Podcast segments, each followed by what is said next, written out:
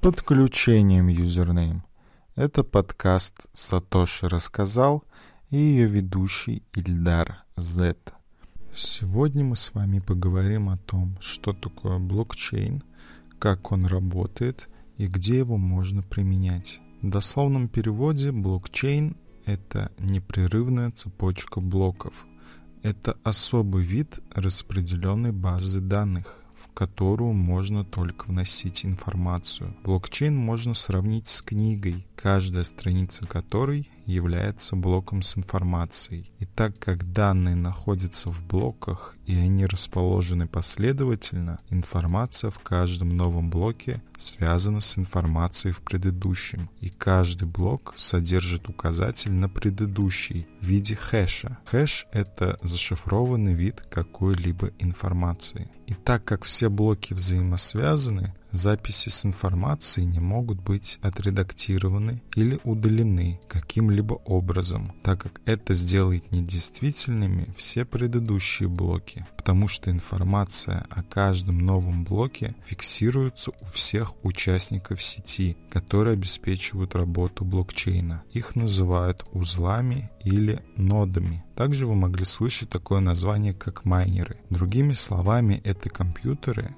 которые подключены к сети. Такая сеть из компьютеров может состоять из сотен, тысяч или десятков тысяч объектов, которые запускают и синхронизируются с одной и той же копией базы данных. Тогда появляется вопрос, как информация добавляется в блокчейн. Вообще, целостность блокчейна может подрываться, если кто-то захочет внести в него ложную информацию, допустим, о финансовых операциях. И так как в такой системе нет человека, который мог бы следить за правдивостью добавляемой информации, также нет руководителя, кто следил бы за работой системы, кто тогда может нам дать гарантию того, что все будет работать и участники сети будут действовать честно. И была предложена такая система под названием Proof of Work. В переводе означает «доказательство работы». Это механизм, замедляющий создание блоков в блокчейне.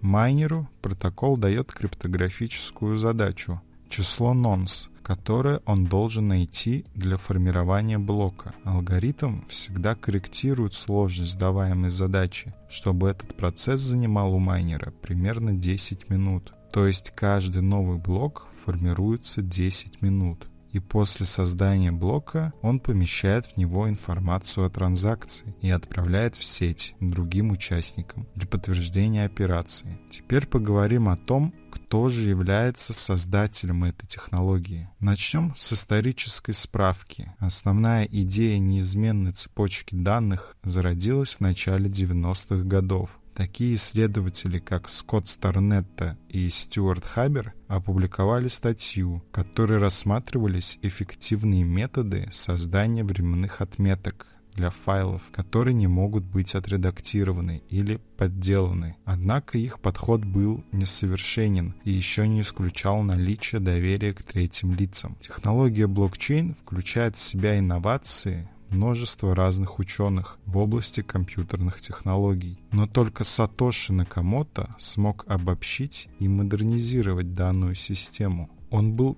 первым, кто применил данную технологию и создал на ее основе первую в мире криптовалюту. Сатоши Накамото 31 октября 2008 года опубликовал академическую статью, в которой описывался принцип создания децентрализованной платежной системы, которая сильно превосходила обычные банковские стандарты по надежности, безопасности, дешевизне и эффективности. На сегодняшний день никто до сих пор не знает, кем является данный человек. Также есть мнение, что это группа людей. По данным из открытых источников, есть информация, что американские спецслужбы начали вести расследование по поиску данного человека и то, что им это удалось сделать. Но эта тайна хранится за семью печатями. Возможно, мы когда-нибудь узнаем, кто скрывается за этой таинственной личностью. Мы с вами разобрались, как работает блокчейн. Теперь нам нужно понять, что же делает его таким безопасным.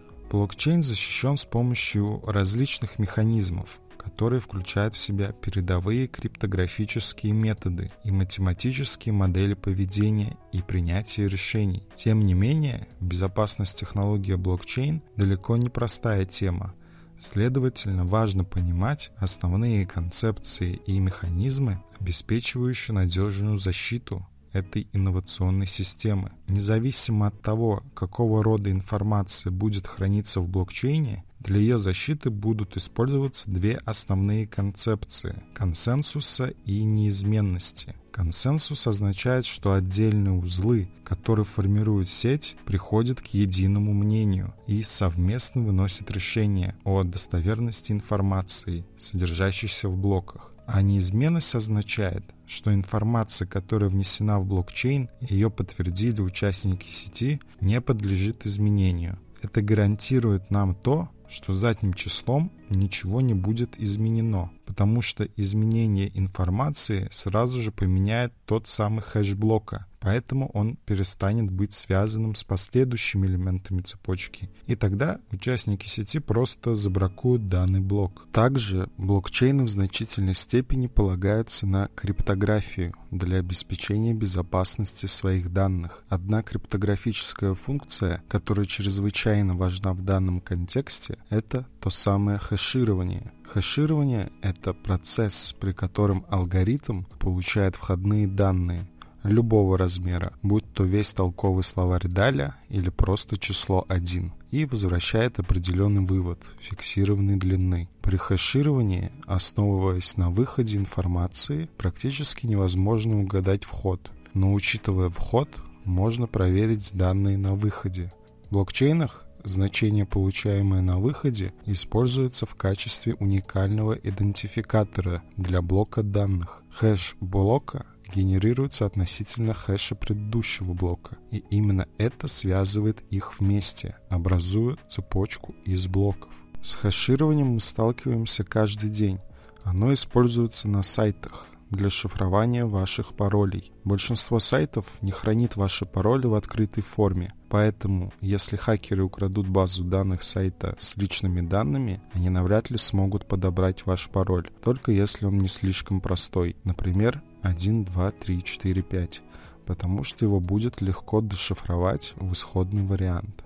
Как и у любой технологии, у блокчейна есть свои преимущества и недостатки. Три столпа, на которых функционирует блокчейн, первое – это распределенность. Так как зачастую данные в блокчейне хранятся на тысячах устройств в распределенной сети узлов, они обладают высокой устойчивостью к техническим сбоям и злонамеренным атакам. Каждый узел может реплицировать, то есть копировать и хранить копию базы данных. В связи с этим не существует единой точки отказа, то есть один отключенный узел не влияет на доступность или безопасность сети. А вот многие централизованные базы данных используют один или несколько серверов, тем самым являются более уязвимыми для технических сбоев и кибератак. Второе – это стабильность. Подтвержденные блоки вряд ли будут реверсированы, то есть изменены. А это означает, что после регистрации данных в блокчейне их крайне сложно удалить или изменить. Это делает блокчейн отличной технологией для хранения записей о финансах и любых других данных. Третье это доверительная система. В большинстве традиционных платежных системах транзакции зависят не только от двух заинтересованных сторон – но и от посредника, такого как банк или поставщик платежей. При использовании же технологии блокчейн этого больше не требуется, поскольку распределенная сеть узлов проверяет транзакции с помощью процесса, известного как майнинг. Таким образом, система блокчейн сводит на нет риск доверия к одной организации, а также снижает общие комиссионные затраты за транзакции, исключая посредников и третьих лиц. А к недостаткам можно отнести такое понятие, как атака 51%. Алгоритм консенсуса Proof of Work, который защищает блокчейн биткоина, оказался очень эффективным на протяжении многих лет. Тем не менее, существует такое понятие, как атака 51%. Она может произойти, если одному объекту удастся контролировать более 50% вычислительной мощности сети, что в конечном итоге позволят нарушить ее работу, исключить или изменить порядок транзакций. Несмотря на то, что теоретически это возможно, атака 51% навряд ли произойдет, потому что по мере роста сети увеличивается и ее безопасность, и маловероятно, что майнеры будут вкладывать большие суммы денег и ресурсов в атаку на биткоин, поскольку они лучше будут вознаграждены за честные действия. Помимо этого, успешная атака 51% сможет изменить только самые последние транзакции и только в течение короткого периода времени, потому что замена старых блоков потребует непостижимых уровней вычислительной мощности. Другим недостатком системы является то, что после добавления данных в блокчейн их очень сложно модифицировать. Хотя его стабильность и является одним из преимуществ, это не всегда хорошо. Изменение данных или кода в блокчейне, как правило, требует больших усилий, и зачастую для этого необходим хардфорк, то есть когда одна цепочка оставляется и начинает использоваться новая. Каждый аккаунт или адрес в блокчейне имеет два соответствующих ключа. Это публичный ключ, которым можно поделиться, и приватный ключ, который должен храниться в секрете. Пользователям нужен приватный ключ для доступа к своим средствам, а это означает, что он действует как ваш собственный банк.